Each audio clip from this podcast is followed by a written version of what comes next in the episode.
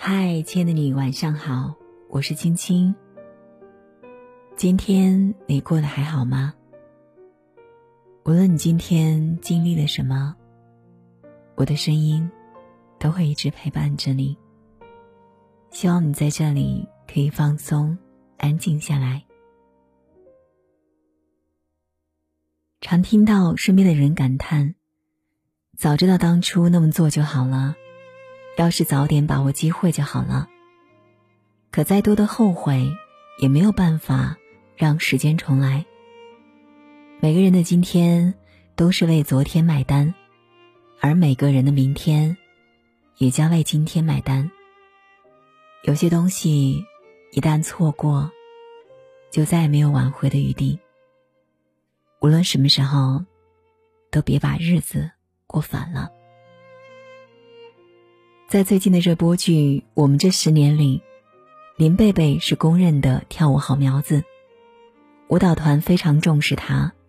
给他配备了最好的师资和团队，可林贝贝却不以为意，每天不是迟到，就是在排练时偷溜出去。林贝贝为什么会这样呢？其实并不是因为他不喜欢跳舞，而是因为他一门心思都放在谈恋爱上了。原来有一个富二代对林贝贝展开了猛烈追求，也承诺以后给林贝贝买最好的房子。让他过上锦衣玉食的生活。在富二代的攻势下，林贝贝沦陷了，她逐渐荒废了练舞，每天和男友花前月下。日复一日，林贝贝的舞蹈水平逐渐落后，就连最基本的动作都记不住。富二代劝林贝贝干脆辞职结婚，反正以后她可以靠老公养活，完全不用工作。林贝贝听了很是心动。回家后，她立马和父母商议起结婚的事。还是父母有远见，他们劝女儿：“结婚过的是你自己的日子呀，你才跳上主演，以后跳舞的日子还长着呢，你舍得把它丢下吗？”父母的话让林贝贝陷入犹豫。在后来的一次聚会中，林贝贝彻底看清了男友自私绝情的一面，她痛下决心向对方提出了分手。从那以后，林贝贝每天都早起来到舞蹈室练习基本功。她推掉了很多节假日，终于赶上了团里的进度，被选为舞蹈《唐宫夜宴》的演员。后来，《唐宫夜宴》登上河南春晚，在全国迅速走红，林贝贝也因此一举成名。如果当初林贝贝嫁给了富二代，她现在只能憋屈的做一个家庭主妇。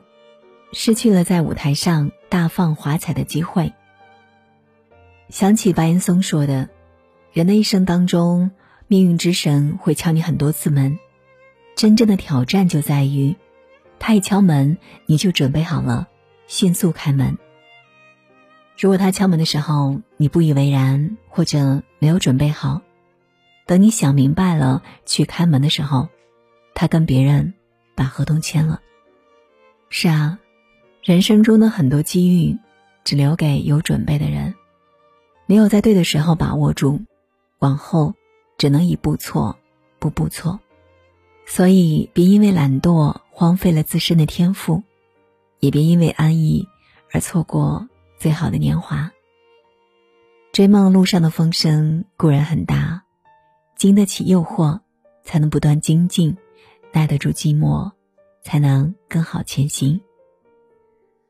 这世上没有人会是你永远的依靠，只有蓄力勃发，活成自己的靠山，你才能见到想见的星辰大海，四景繁华。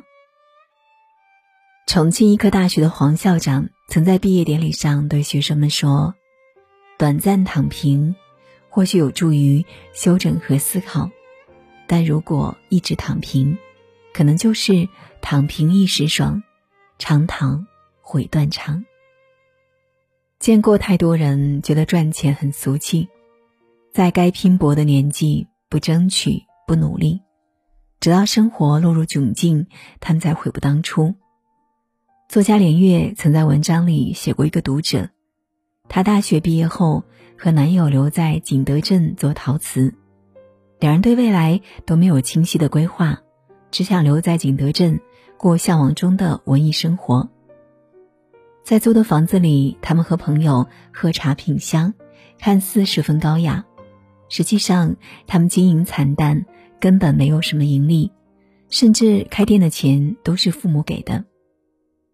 其实当时的大环境并不差，出去创业或许更有前景。可这位读者依然觉得，身为文艺人，即使穷也是受人尊重的。他并不想改变现状，觉得这样安逸的过小日子也挺好的。可他没想到，和男友结婚后，所有的矛盾都爆发出来了。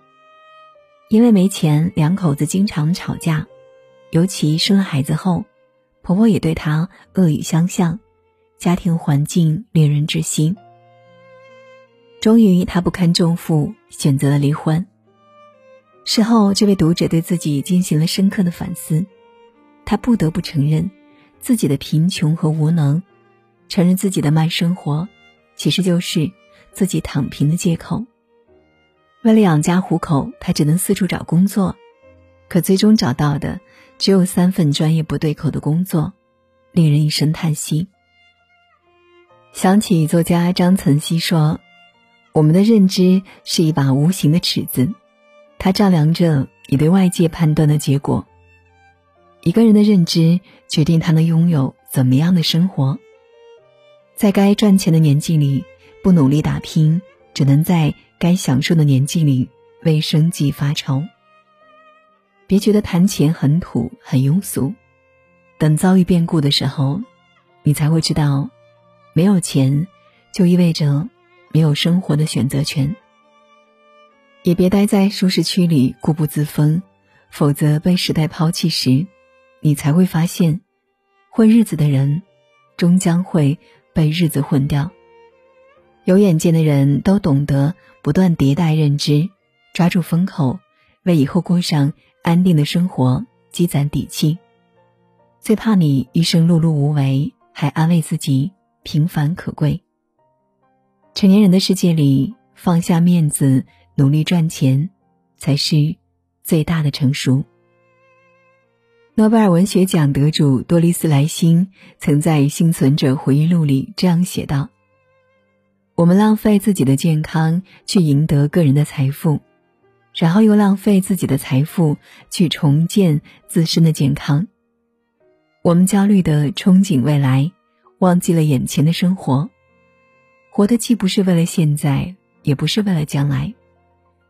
快节奏的现代生活中，很多人都为了争夺名利，无限压榨自身的健康，直到身体亮起了红灯，才发现，原来自己已经顶着危险走了很久很久。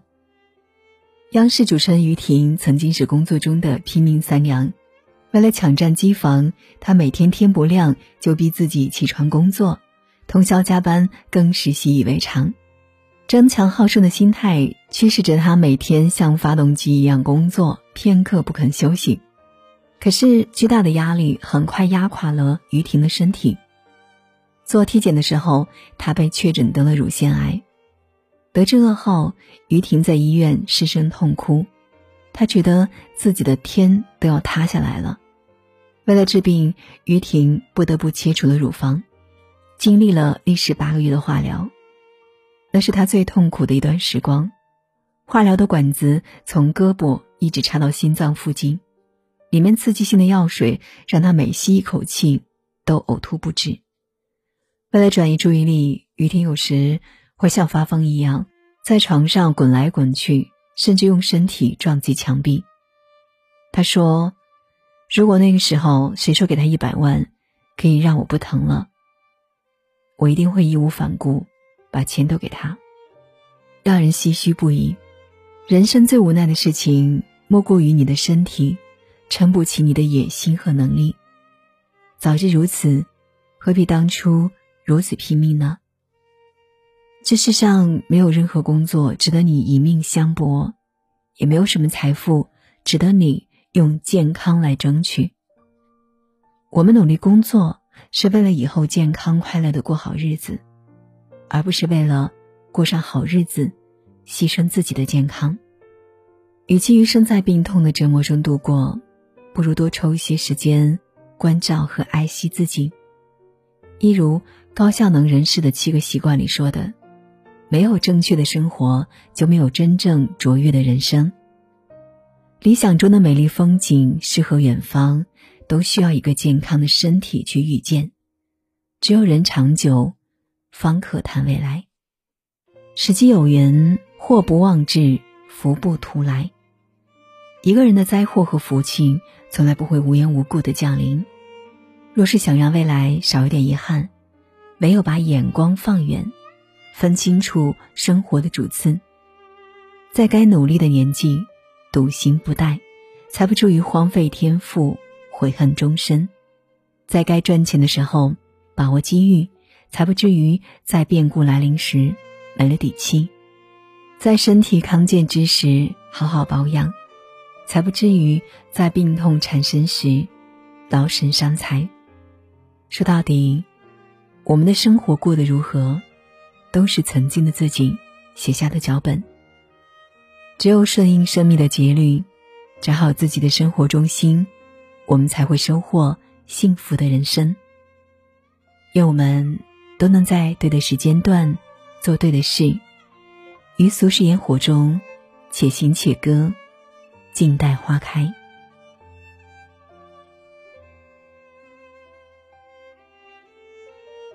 好了，今晚的分享就是这样了。如果喜欢，别忘了在文末点亮再看。如果想找到我，可以关注我的微信公众号“青青电台”，轻是轻重的轻。每晚我都会用一段声音来陪伴你。好了，今晚的节目就是这样了。感谢你的守候聆听，愿你长夜无梦，晚安。还是匆匆擦肩。落座同一家邻桌的咖啡店，我低下头找了很久的电源线，无意间看。到了你的侧脸，又在某一天，相同的地点，一个爱情故事首映的电影院，你和我凑巧各自消磨着时间，票根上的两个号码紧紧。相连，我的名字那么短，记住我其实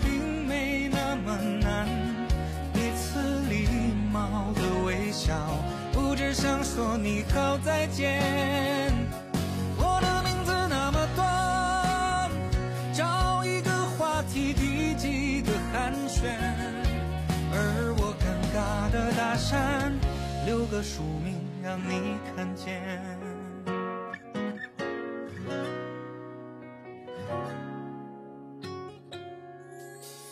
又在某一天，相同的地点，一个爱情故事首映的电影院，你和我凑巧各自消磨着时间。票根上的两个号码紧紧相连，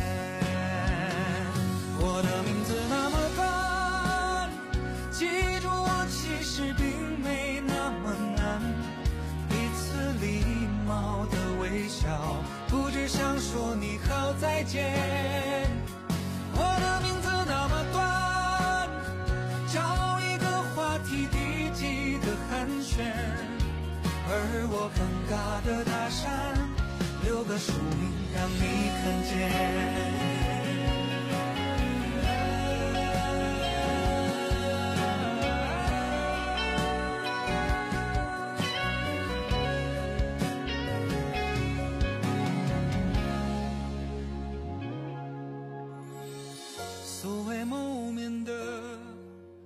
是匆匆擦肩。落座同一家邻桌的咖啡店。我低下头找了很久的电源线，无意间看到了你的侧脸。